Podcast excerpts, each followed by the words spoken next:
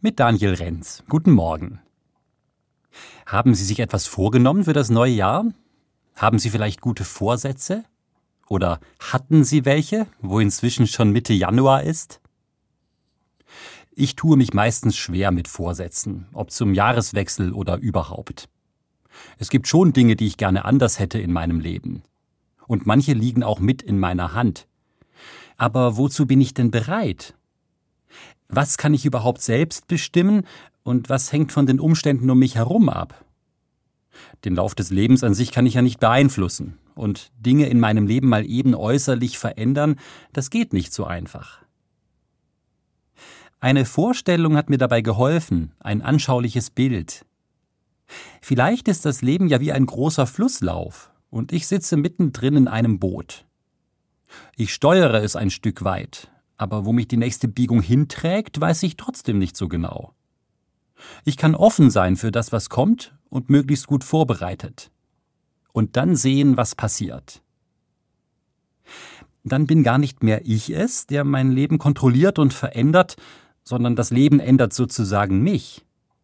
Es fordert mich heraus, entwickelt mich weiter, lockt mich, schüttelt mich vielleicht durch und manchmal gibt es mir einen Schubser.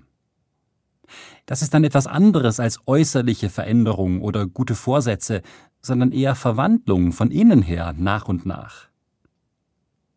Der Lauf meines Lebens eingebettet und getragen wie von einem Fluss. Und ich als Christ bin überzeugt, eingebettet und getragen von der Kraft Gottes. Gott thront nicht einfach über mir und den Dingen, sondern umgibt, umfließt und trägt mich. In der Bibel wird das an einer Stelle so ausgedrückt.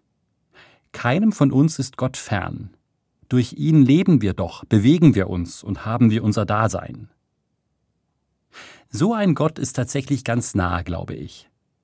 Und er überlädt mich nicht mit Veränderungsforderungen, sondern lädt mich einfach ein, mit ihm in Bewegung zu sein, zu leben. In der Bibel heißt es deshalb auch, Gott wollte, dass die Menschen nach ihm suchen, ob sie ihn vielleicht spüren oder entdecken können mich Gott und dem Fluss des Lebens anvertrauen, wach sein für die Entwicklungen um mich herum und die Verwandlung in mir. Diesen Vorsatz habe ich dann doch gefasst für das neue Jahr.